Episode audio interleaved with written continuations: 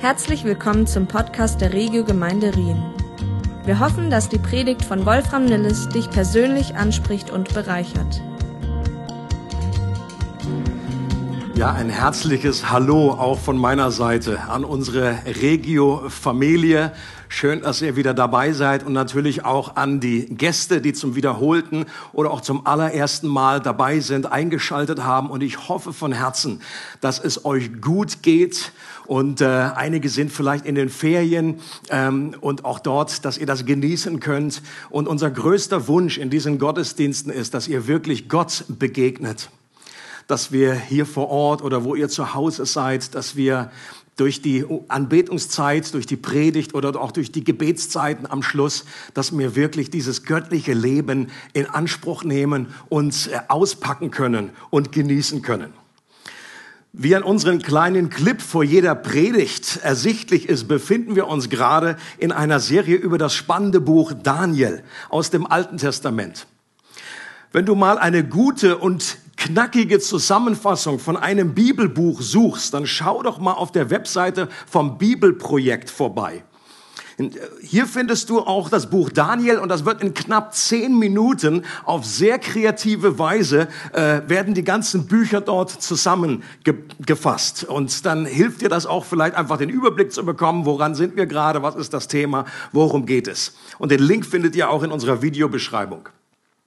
In der letzten Predigt ging es darum, wie Daniel durch die Befähigung und Gaben, die Gott ihm geschenkt hatte, den Traum des babylonischen Königs Nebukadnezar offenbaren und auch deuten konnte. Und in dem Traum hat Nebukadnezar eine riesige Statue gesehen. Die seht ihr jetzt hier gleich eingeblendet. Ähm, ähnlich, ähnlich. Nicht genau so, aber so ungefähr. Und die bestand aus unterschiedlichen Metallen, aus vier unterschiedlichen Metallebenen. Der Kopf war aus Gold, Brust und Arme waren aus Silber, Bauch und Lenden waren aus Bronze und Beine und Füße waren aus Eisen. Und zum Schluss war da noch etwas Ton dabei. Und Daniel deutet diese Vision so, dass diese vier Abschnitte der Statue vier aufeinanderfolgende Weltreiche beschreiben. Und die meisten Ausleger sind sich darin einig, dass zuerst das babylonische Reich gemeint ist. Ich meine, da gibt es überhaupt kein Vertun. Daniel sagt selber, du Nebukadnezar bist das Haupt aus Gold. Und danach kam das Medo-Persische Reich, Silber. Danach kam das griechische Weltreich unter Alexander dem Großen. Und dann kam das römische Weltreich. Eisen und dann an den Füßen vermischt mit Ton. Und Teil des prophetischen Traums war auch, war es auch, dass sich ein kleiner Stein löste der die Statue an den Füßen trifft und die Statue zerstört, dass die sich in Staub auflöste und weggeweht wurde und dieser kleine Stein da zu einem Berg heranwächst, der die ganze Welt erfüllte. Und der Stein trifft die Statue an den Füßen die das römische Reich repräsentiert. Und Daniel sagt interessanterweise, dass in den Tagen dieser Könige, und aus meiner Sicht sind hier die römischen Könige und Kaiser gemeint, dass in den Tagen dieser Könige der Gott des Himmels sein Königreich aufrichten wird. Und es gibt kaum einen Ausleger, der diesen wachsenden Stein nicht mit dem Reich Gottes und deshalb auch mit dem König dieses Reiches, mit Jesus selber identifiziert. Jesus ist der Fels, der Stein, den die Bauleute verworfen haben. Und immer wieder wird äh, in der ganzen Bibel äh, Jesus mit diesem Stein in Verbindung gebracht. Und auf dem Hintergrund dieser Prophetie ist es daher umso spannender zu beobachten, dass Jesus in der Zeit der römischen Könige geboren wurde. Und sein Dienst mit der Aussage beginnt, die Zeit ist gekommen, das Reich Gottes ist nahe. Welche Zeit war gekommen? Ja, die prophezeite äh, Zeit. Und dieses Reich ist jetzt zum Greifen nahe. Es ist jetzt unmittelbar da. Und wer die Evangelien aufmerksam liest, der wird bemerken, dass das Reich Gottes das zentrale Thema von Jesus war, über das er immer wieder geredet hat. Jesus beschreibt dieses Reich in vielen Gleichnissen. Und dort kommt immer wieder dieser wachstümliche Aspekt auch zum Vorschein. Das Reich Gottes ist wie ein kleiner Samen, der wächst und groß wird. Das Reich Gottes ist wie Sauerteig. Am Anfang unter dem ganzen Mehl nicht zu finden, aber es wächst und wächst, bis es das ganze Mehl durchsäuert. Und er demonstriert dessen Realität durch Zeichen und Wunder. Er sagt an einer Stelle, wenn ich durch den Geist Gottes Dämonen austreibe oder Menschen heile, dann ist das Reich Gottes zu euch gekommen und er verkündet die frohe Botschaft, dass ein Leben in dieser neuen Dimension jetzt innerhalb unserer Reichweite liegt und erlebt werden kann und er lädt Menschen ein. Es ist Gottes größter Wunsch, dass du und ich in diesem Reich leben und diese Kräfte erfahren und dass unser Leben dort in diesem Reich Wurzeln fasst. Nicht ganz so einig ist man sich im christlichen Kuchen, was den Zeitpunkt angeht. Also das Wann, wann das Reich Gottes in dieser Form kommt und das symbolisiert wird in der Vision durch den Stein, der die Statue an den Füßen trifft. Da gehen dann doch die Meinungen der Gelehrten sehr auseinander. Die Pharisäer haben an einer Stelle Jesus gefragt, wann das Reich Gottes kommt. Das lesen wir in Lukas 17. Die Pharisäer fragten Jesus, wann das Reich Gottes komme. Darauf antwortete er, das Reich Gottes kommt nicht so, dass man es an äußeren Anzeichen erkennen kann. Man wird auch nicht sagen können, seht, hier ist es oder es ist dort. Nein, das Reich Gottes ist mitten unter euch. Damals schon sagt Jesus, das Reich Gottes ist mitten in, manche übersetzen, ist in euch. Und das Geheimnis die Bibel redet im Neuen Testament immer wieder von dem Geheimnis des Reiches Gottes. Dass das Reich Gottes kommt, das war kein Geheimnis. Was ein Geheimnis war, ist die Art und Weise, dass es anders kommen würden, als, würde, als die Juden es damals erwartet hatten. Es breitet sich wie geheimnisvoll unter dem Teppich aus. Es überwindet die anderen Reiche und menschliche Strukturen von innen heraus. Es kommt nicht mit einem großen Knall, an äußerlich erkennbaren Zeichen, sondern es wächst langsam über die Jahrhunderte und Jahrtausende. Und eine weitere Stelle, die für mich irgendwie sehr stark in diese Richtung spricht, dass das Reich Gottes schon damals gekommen ist, steht in Kolosser 1, Vers 13. Da sagt Paulus, er und gemeint ist Gott hat uns errettet aus der Macht der Finsternis und versetzt in das Reich des Sohnes seiner Liebe. Das heißt, dass wir versetzt werden in das Reich, das setzt auch voraus, dass dieses Reich schon da ist. Dass es möglich ist, schon ein Bürger dieses Reiches zu sein. In dem Moment, wenn wir an Jesus glauben, werden wir versetzt in das Reich des Sohnes.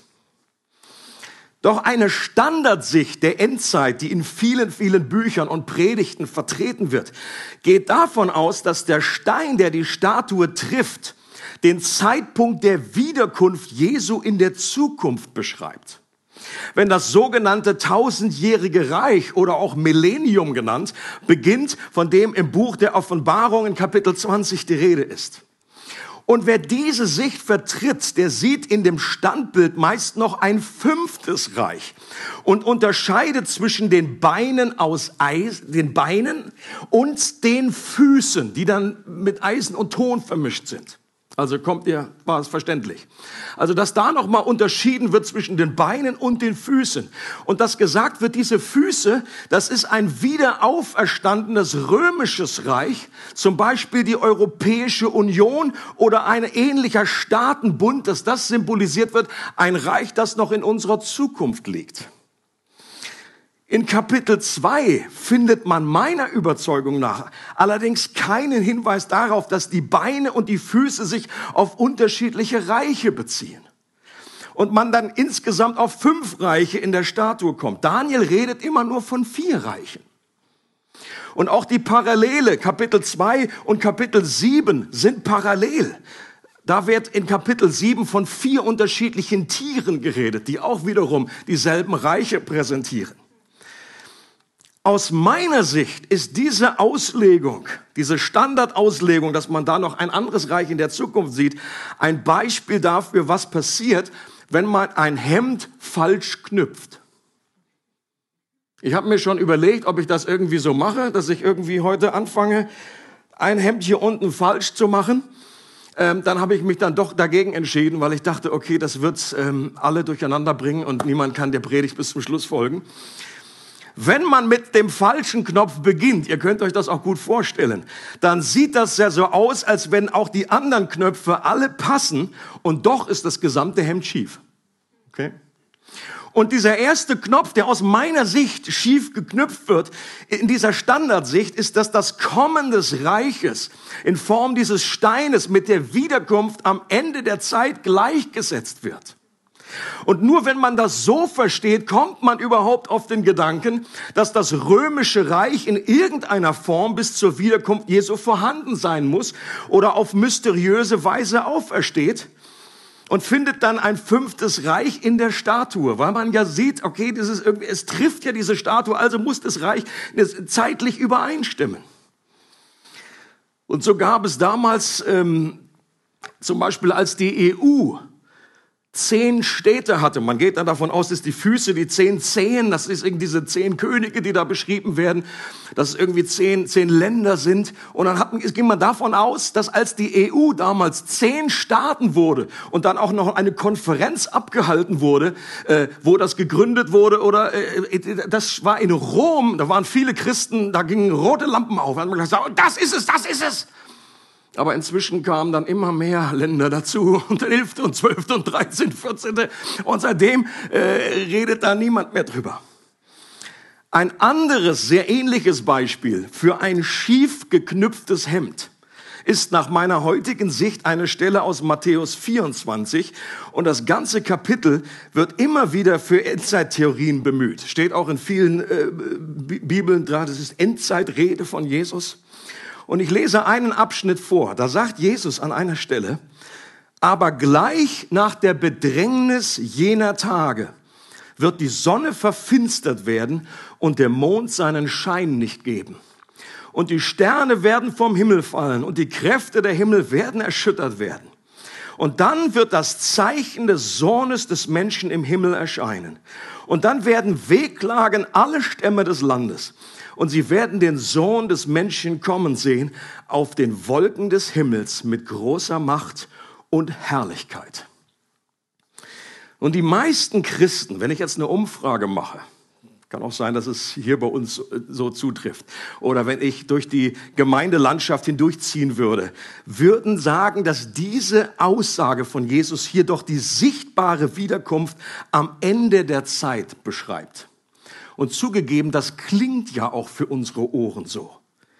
Und viele sagen ja, das ist doch nur mit Sicherheit noch nicht eingetroffen. Ich habe ja die Sonne gerade noch gesehen und die Sterne gestern Nacht, die sind auch noch nicht vom Himmel gefallen.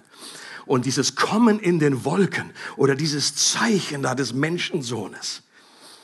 Und deshalb bezieht man dann auch einige andere Aussagen und Hinweise in dem Kontext, in demselben Kapitel auf unsere Zukunft und die sogenannte Endzeit, kurz bevor Jesus wiederkommt. Und da ist dann die Rede davon, dass in der Endzeit viele falsche Propheten und falsche Messiasse auftauchen, weil das in dem Kapitel steht. Dass es vermehrt Kriege und Erdbeben und auch Seuchen gibt. Und viele, ich habe das so oft in YouTube gehört, dass die, also da steht in Lukas 21 in der Parallelstelle die Seuchen und natürlich ist dann Corona auch wieder mit an Bord. Eine, eins der Zeichen jetzt für die Endzeit. Und dass die Liebe in vielen erkalten wird.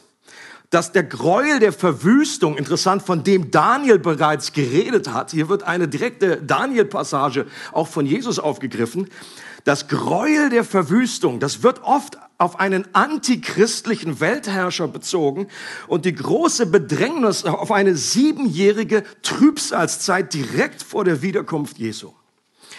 Und wenn das stimmt, wenn Jesus mit dem, was er in den Versen 29 bis 30, also mit diesem Kommen in den Wolken und mit äh, mit diesen äh, kosmischen äh, Erschütterungen da, wenn er damit wirklich seine sichtbare Wiederkunft meint, dann hat das Ganze auch eine gewisse innere Logik und die anderen Knöpfe scheinen zu passen.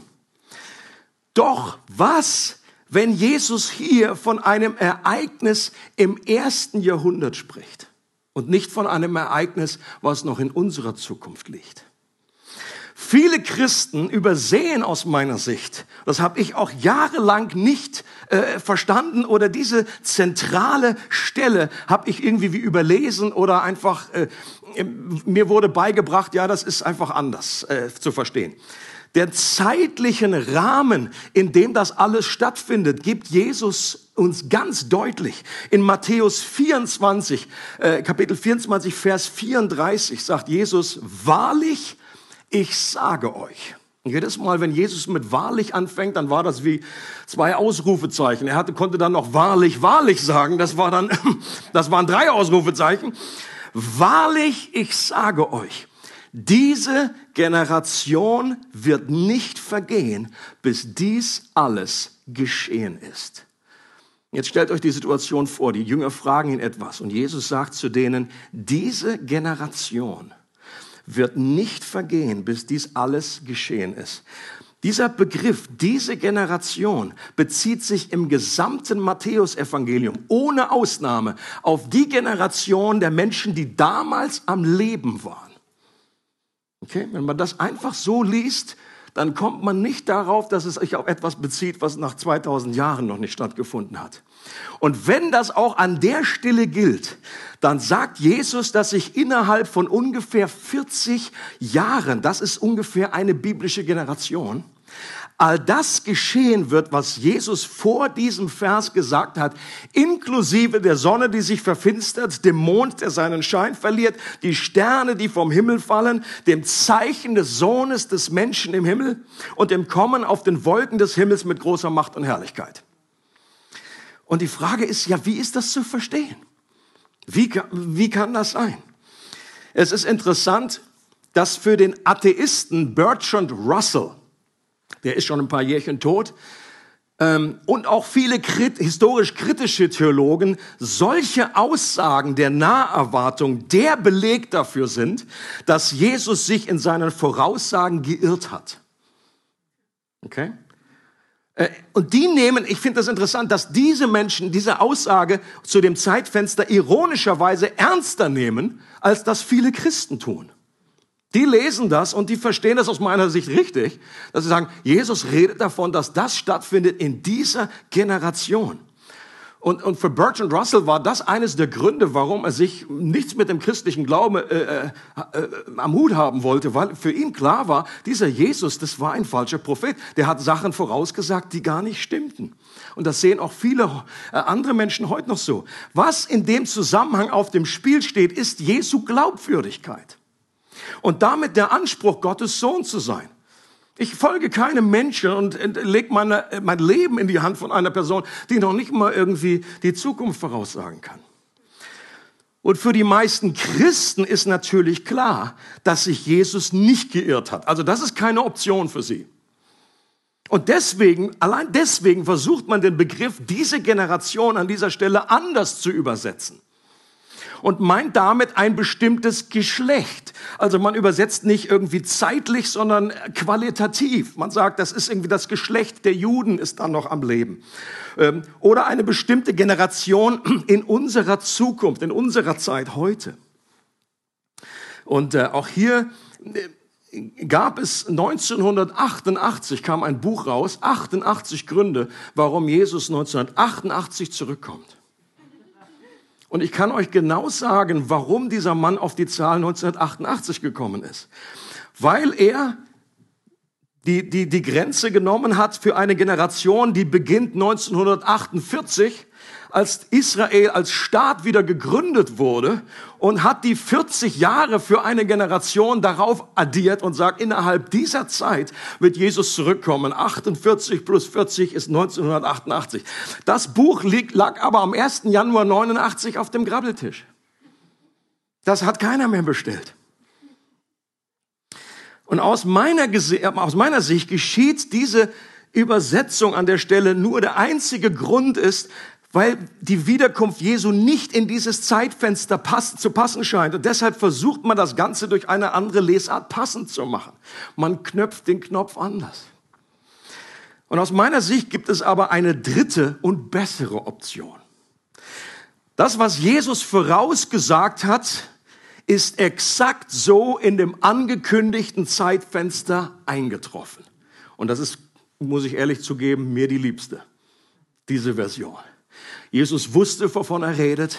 Er hat etwas prophezeit und das ist exakt so eingetroffen. Diese Generation ist wirklich nicht vergangen, bis dies alles geschehen ist. Und dies alles beinhaltet wirklich alles, was Jesus von Vers 34, äh, was, er, was er vor Vers 34 in Kapitel 24 angekündigt hatte. Und das könnt ihr in aller Ruhe mal zu Hause nachlesen. Und das war übrigens eine Voraussage, die Jesus auch an einer anderen Stelle in den Evangelien mit etwas anderen Worten macht. Schaut mal diesen Text an, vielleicht seid ihr schon mal darüber gestolpert in eurer Bibellese. In Matthäus 16, 28 sagt Jesus, wahrlich, ich sage euch, es sind einige von denen, die hier stehen, die werden den Tod keinesfalls schmecken. Was bedeutet das? Die, die werden nicht sterben, okay? die werden den Tod keinesfalls schmecken, bis sie den Sohn des Menschen haben kommen sehen in seinem Reich. Also das ist auch, ich glaube, das ist genau dasselbe inhaltlich, was Jesus an der Stelle sagt, wie an der anderen Stelle in Matthäus 24. Hier ist auch von dem Kommen des Sohnes die Rede. Hier ist auch die Rede in Markus, im Markus Evangelium heißt dieselbe Stelle, dass sie das Reich Gottes in Kraft kommen sehen. Und die große Frage ist auch hier, hat sich Jesus geirrt? Ist das, hat das damals stattgefunden? Wenn Jesus jetzt, wenn ich jetzt so sagen würde von euch, Leute, in, in einigen Jahren passiert etwas und es sind einige von euch, die werden nicht sterben, bis sie das kommen sehen.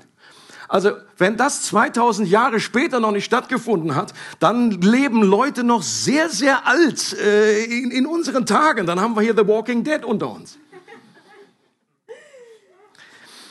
Ich persönlich glaube, dass ich die Verse 29 bis 30, also diese zentrale Matthäusstelle, wo Jesus das Kommen mit den Wolken und so weiter, äh, wo Sonne und Mond, äh, Erschütterungen, äh, das Zeichen des Sohnes, nicht auf die sichtbare Wiederkunft Jesu am Ende bezieht, sondern in prophetisch-apokalyptischer Sprache symbolhaft das Kommen Jesu im Gericht umschreibt.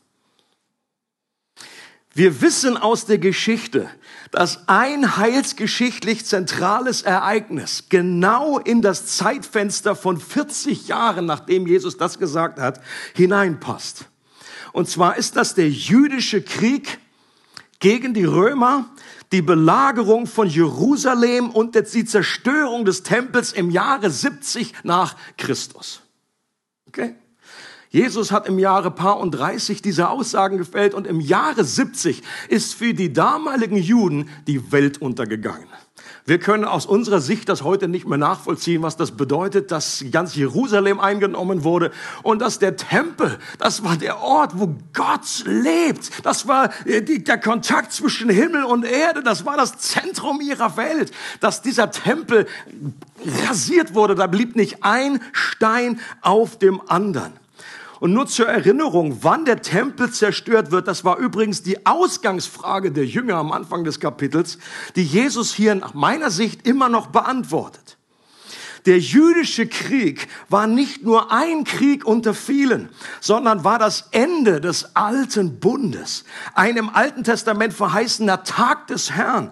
Ein göttliches Gericht über die damalige böse und ehebrecherische Generation. Das sagt Jesus auch bis zum Kapitel 24 in den vorhergehenden Kapiteln. Immer wieder geht es um dieses Thema. Entscheidend ist nicht, wie wir das Kommen mit den Wolken interpretieren, sondern wie es die Bibel selber tut. Stimmt ihr mir dazu? Und ich habe nur zwei Bibelstellen mitgebracht. Ich könnte hier noch einige anführen. Mache das aus Zeitgründen logischerweise nicht. Und, oh. Und zwar in Jesaja Kapitel 19, Vers 1. Da redet Gott über Ägypten und spricht ein Gerichtswort über, äh, über Ägypten. Und da heißt es, siehe, der Herr fährt auf einer schnellen Wolke und kommt nach Ägypten. Da beben die Götzen Ägyptens vor ihm und das Herz Ägyptens zerschmilzt in seinem Innern.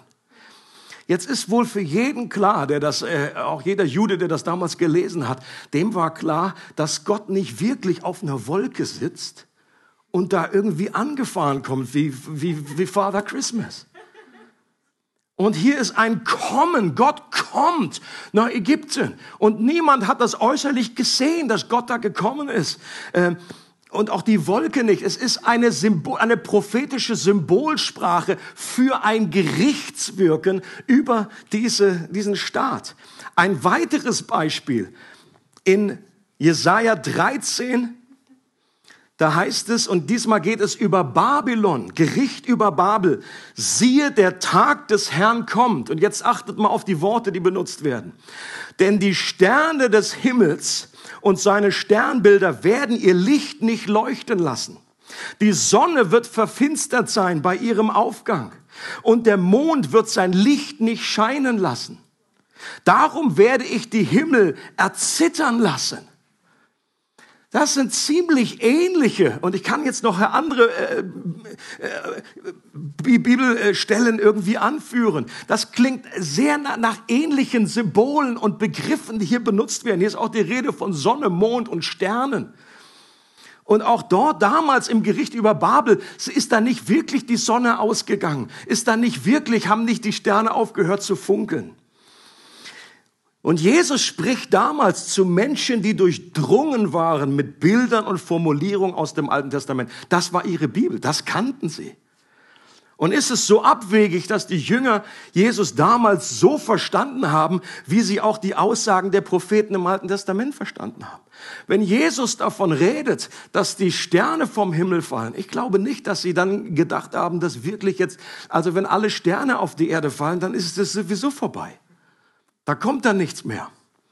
Und dass die Sonne ihren Glanz verliert, dass das im Grunde symbolisch Jesus als Prophet in der, in der Reihe der alttestamentlichen Propheten, er redet mit Symbolen, um zum Ausdruck zu bringen, dass hier kosmische Erschütterungen in der geistlichen Welt vor sich gehen und dass hier etwas Dramatisches passiert. Das ist, davon ist die Rede. Ich glaube, dass das Kommen mit den Wolken eine prophetische und symbolische Umschreibung für zwei Seiten einer Medaille ist. Die Intronisierung Jesu als König aller Könige. Und das werden wir auch in Daniel 7, da ist nämlich auch von dem Kommen mit den Wolken die Rede und außerdem das Kommen Gottes im Gericht gegen eine gerichtsreife Generation. Die Zerstörung Jerusalems und des Tempels war das sichtbare Zeichen auf der Erde dafür, dass Jesus im Himmel seine Herrschaft angetreten hatte und der neue Bund in Kraft getreten war. Ich glaube, dass man diese Stelle besser übersetzt, dass nicht gemeint ist, wir werden ein Zeichen sehen am Himmel, dass das Zeichen am Himmel ist, sondern das Zeichen ist auf der Erde und es deutet auf den Menschensohn hin, der im Himmel ist und seine Herrschaft angenommen hat. Ein Zitat, das ich, dass ihr nur wisst, ich bin nicht die erste Person, die irgendwie auf solche Ideen kommt. Jonathan Edwards schreibt Folgendes. Es ist offensichtlich, dass wenn Christus von seinem Kommen seinem Offenbarwerden, seinem Kommen in sein Reich oder dem Kommen seines Reiches spricht, er an sein Erscheinen in jenen großen Werken der Macht, Gerechtigkeit und Gnade denkt, die die Zerstörung Jerusalems und daneben andere außergewöhnliche Fügungen mit sich brachten. Und das sagt nicht irgendjemand. Für viele ist Jonathan Edwards der berühmteste und der beste Theologe, den Amerika jemals hervorgebracht hat. Und er sagt, es ist offensichtlich. Für viele Christen heute ist das alles andere als offensichtlich. Die würden sagen, ja, der Gegenteil ist offensichtlich. Und wenn wir das Hemd an dieser Stelle beginnen zu knüpfen, dann ergibt sich eine sehr andere Perspektive über die sogenannte Endzeit, als die eine, die fast ausschließlich präsentiert wird. Dann beziehen sich die Kriege und Erdbeben und falschen Propheten, die Jesus als Zeichen anführt, auf Ereignisse im ersten Jahrhundert dann bezieht sich die schlimme Trübsalzeit auf den jüdischen Krieg und die Eroberung Jerusalems. Und ich kann euch nur empfehlen, wir haben einen genialen Augenzeugen, den man noch heute lesen kann. Josephus schreibt über den jüdischen Krieg, der war live dabei. Und wenn man das mal gelesen hat, dann zweifelt man nicht mehr daran, dass das die, eine der schlimmsten Trübsale war, die eine Stadt jemals erlebt hat. Und dann erkennen wir in dem Gräuel der Verwüstung an heilige Städte eine Umschreibung der römischen Armee, die Jerusalem umzingelt, was Lukas in der Parallelstelle ausdrücklich so sagt. Ihr könnt das gerne nachlesen. Und dann versteht man, warum Jesus seine Nachfolger auffordert zu beten, dass die Flucht aus Jerusalem nicht im Winter oder am Sabbat geschieht. Etwas, das nur in einem jüdischen Kontext Sinn macht. Okay? Ich muss heute nicht beten, dass irgendwie was nicht am Sabbat passiert. Ich, am Sabbat, was ist im Sabbat? Aber für Juden hat das einen Unterschied gemacht, weil da lief nichts. Da war äh, das nicht möglich zu reisen und wie auch immer. Und wir kennen auch eine, eine Quelle von Eusebius, dem berühmten Historiker, der schreibt, dass kein Christ in Jerusalem damals umgekommen ist. Warum? Weil sie genau auf das gehört hatten, was Jesus vorausgesagt hatte. Und wir wissen auch aus der Geschichte, dass es einen kurzen Zeitfenster gab von ungefähr einer Woche, wo die römischen Armeen schon ankamen, aber dann aus unerfindlichen Gründen wieder abmarschiert sind. Und dass in dieser Zeit die Christen alle in eine Stadt namens Pella geflohen sind und dort ihr Leben gerettet haben. Und ich finde das fantastisch. Das begeistert mich dass Jesus ganz konkret etwas angesagt hat, zu denen damals gesprochen hat und es ist so eingetroffen. Und wenn man diese Stellen zeitlich so einordnet, dann muss man nicht mehr notwendigerweise eine siebenjährige weltweite Trübsalzeit erwarten und auch nach dem Auftreten eines Antichristen Ausschau halten, der die ganze Welt regiert und allen Menschen einen Chip implantiert. Das ist ja das, was viele Christen irgendwie erwarten und sie haben irgendwelche ständige Sorge um irgendwie, dass da jetzt was durch das Impfen irgendwie äh, einem verpasst wird. Man muss auch nicht ständig bei jeder Katastrophe oder Seuche beschreien, dass das Ende jetzt unmittelbar bevorsteht. Aber jetzt wirklich, es ist das Ende vom Ende vom Ende. Jetzt ist im Grunde schon fünf nach zwölf. Und, und wir die Wiederkunft Jesu auf jeden Fall noch zu unseren Lebzeiten erleben werden. Ihr lieben Leute, das haben Christen aller Generationen zu allen Zeiten geglaubt. Warum denken wir jetzt unbedingt, dass es gerade in unserem äh, Zeitfenster der Fall ist? Es ist ja völlig in Ordnung, aus meiner Sicht auch biblisch richtig, dass man so lebt, dass Jesus jederzeit wiederkommt. Ich persönlich glaube daran, dass Jesus wiederkommt äh, am Ende. Nur, dass ich das nochmal geklärt habe. Ich bin, ich habe das nicht irgendwie gecancelt. Ich glaube, Jesus kommt zurück. Und das kann auch jederzeit passieren. Gleichzeitig spricht nach meiner Überzeugung aus biblischer Sicht aber auch nichts dagegen, dass es noch mal tausend Jahre gehen kann, bis das geschieht. Und das ist für viele Christen also absolut unvorstellbar. Ja, absolut, das geht doch überhaupt nicht. Ja, also,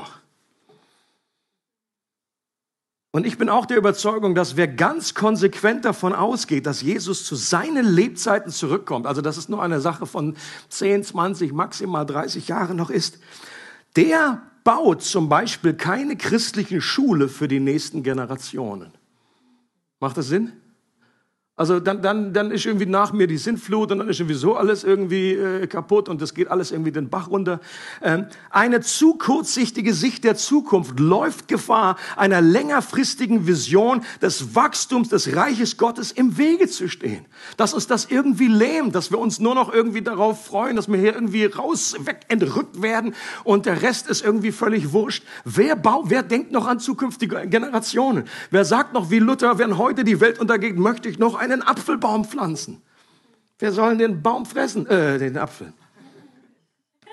Ich habe vielleicht schon mal erzählt, ihr habt es gehört, als ich damals, ich bin in diesem so einem äh, so einem Atmosphäre damals Christ geworden und dann habe ich tatsächlich, als ich angefangen habe zu studieren hier in Rien, habe ich mir überlegt, meine Güte, das geht fünf Jahre lang und ich habe dann sechs Jahre gebraucht. Ich habe ehrlich gedacht, lohnt sich das überhaupt noch? Ich habe ständig nur gehört, Jesus kommt bald, Jesus kommt bald. Und mein größter Horror war, dass ich mir da irgendwie alles aufreiße und irgendwie äh, Griechisch, Hebräisch, Latein lerne und dann nach fünf Jahren, nach sechs Jahren endlich eingesegnet werde zum Pastor. Und in dem Moment kommt Jesus zurück. Ich sage, ja, vielen Dank. Jetzt kannst du gerade noch mal gehen und oder ein anderer Pastor wurde gefragt, ähm, ob es noch lohnt, die Tochter zum Flötenunterricht anzumelden. Bringt das überhaupt noch was?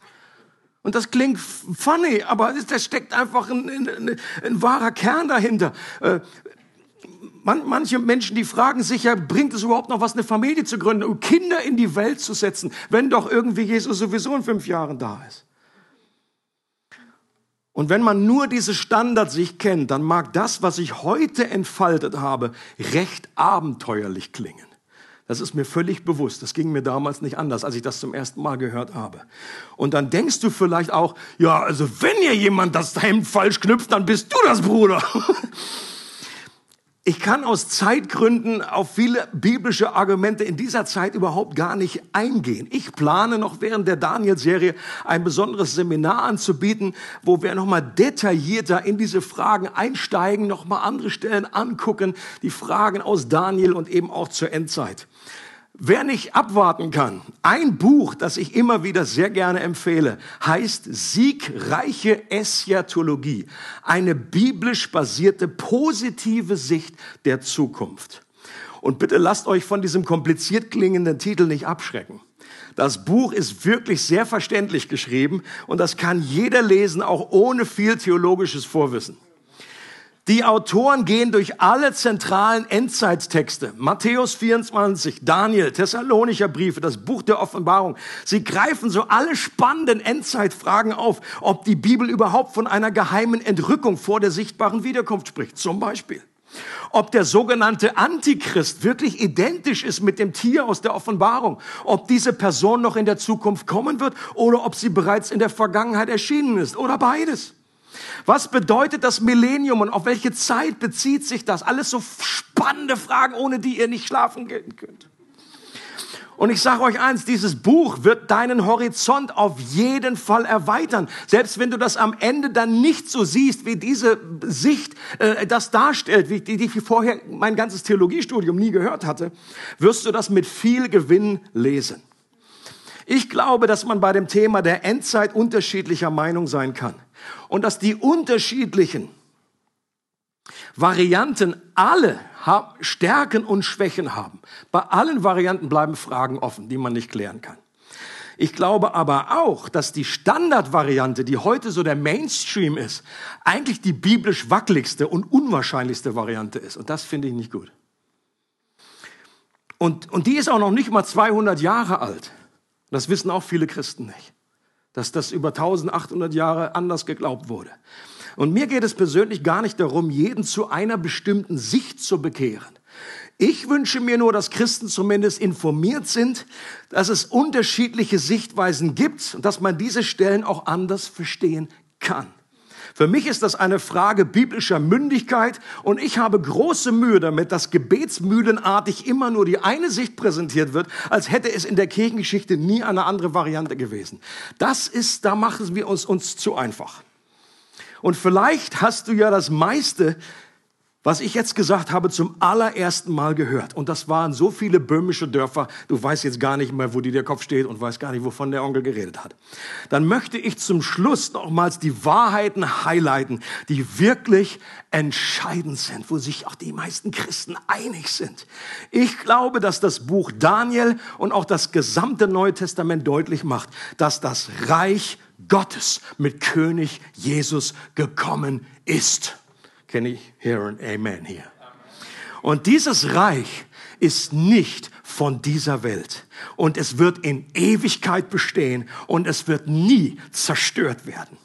Und dieses Reich ist nicht aufgebaut auf menschlicher Macht und Gewalt, sondern auf Liebe und auf Demut. In diesem Reich werden die Letzten die Ersten sein. Und die Menschen, die in Demut anderen dienen, werden die Größten sein. Und die entscheidende Weichenstellung dafür, dass Gottes Herrschaft kommen konnte und auf Dauer gegen alle menschlichen Reiche triumphieren würde, geschah an einem total unwahrscheinlichen Ort, an dem unwahrscheinlichsten Ort, den man sich jemals vorstellen konnte. An einem römischen Kreuz ein Folterinstrument, an dem Jesus zu Tode gefoltert wurde. Und alles sah damals danach aus, auch für die Jünger, auch für seine Nachfolger, als wäre die Vision des jüdischen Wanderpredigers vom Reich Gottes elendig gescheitert. Wer am Kreuz hing, der war kein Messias. Wer am Kreuz hing, hat kein Reich mehr gebaut. Und es sah so aus, als hätte das römische Reich doch über das Reich Gottes triumphiert. Aber die Bibel behauptet, dass Gott gerade durch das Symbol der größten menschlichen Niederlage seinen größten Triumph errungen hat. dass dort am Kreuz die Mächte und Gewalten, die hinter den Königreichen dieser Welt stehen, entmachtet wurden, dass das Problem der Schuld, die uns als Menschen versklavt, ein für allemal aus der Welt geschafft wurde. Warum? Weil Jesus am Kreuz unsere Schuld und unsere Sünde auf sich genommen und stellvertretend dafür bezahlt hat. Er hat gesagt, ich übernehme das, ich bezahle das. Und dass Jesus nicht im Grab geblieben ist, sondern am dritten Tag auferstanden ist. Was er vorher immer wieder angekündigt hatte, aber was selbst seine engsten Nachfolger nicht denken konnten. Es war unmöglich. Sie, das ging rechts rein und links wieder raus. Ja, ja, du bist auferstehen. Ha, klar, auferstehen, ja. Am jüngsten Tag werden wir alle auferstehen.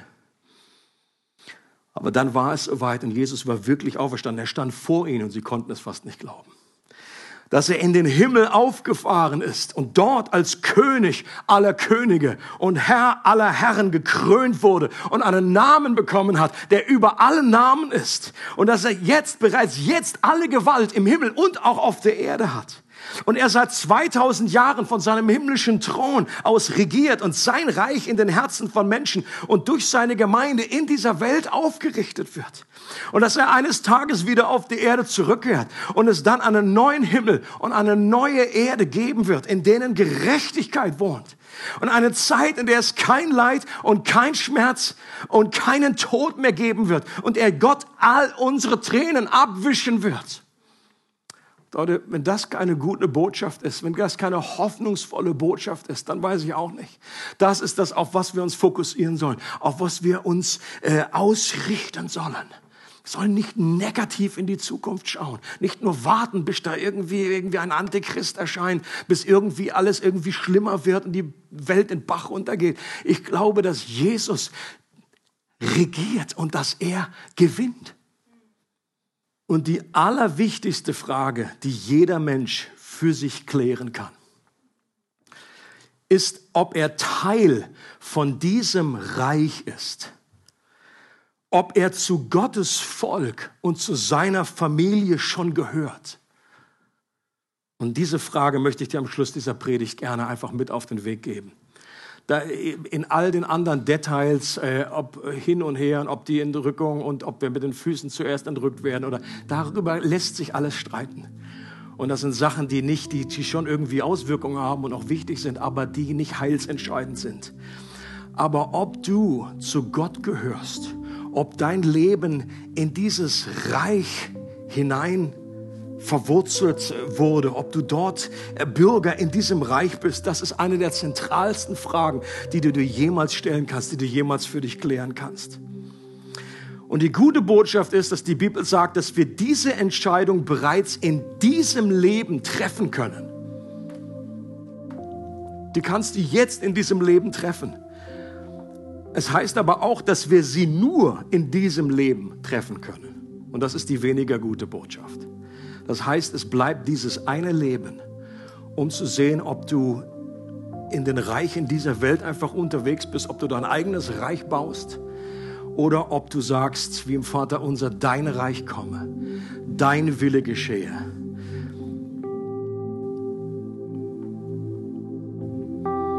In der Bibel heißt es auch, dass eines Tages jedes Knie sich beugen wird und jede Zunge bekennen wird, dass Jesus König ist, dass Jesus der Herr ist. Jemand hat es so ausgedrückt und gesagt, ein Christ ist einfach nur jemand, der jetzt schon das freiwillig tut, was eines Tages sowieso alle tun werden, ob sie es wollen oder nicht. Und das ist eines der besten Entscheidungen, die wir in unserem Leben treffen können. Die Bibel sagt, jeder, der Jesus vertraut und das, was er am Kreuz getan hat, für sich selber in Anspruch nimmt, der wird versetzt von dem Reich der Finsternis, von dem Reich dieser Welt in das Reich des Sohnes seiner Liebe. Und es macht unglaubliche Hoffnung. Ich bin seit so vielen Jahren unterwegs in diesem Reich und alles andere als perfekt. Aber ich weiß, ich glaube an jemanden, der vollkommen ist. Ich glaube an jemanden, der meine Schuld getilgt hat. Ich glaube an jemanden, der an mich glaubt.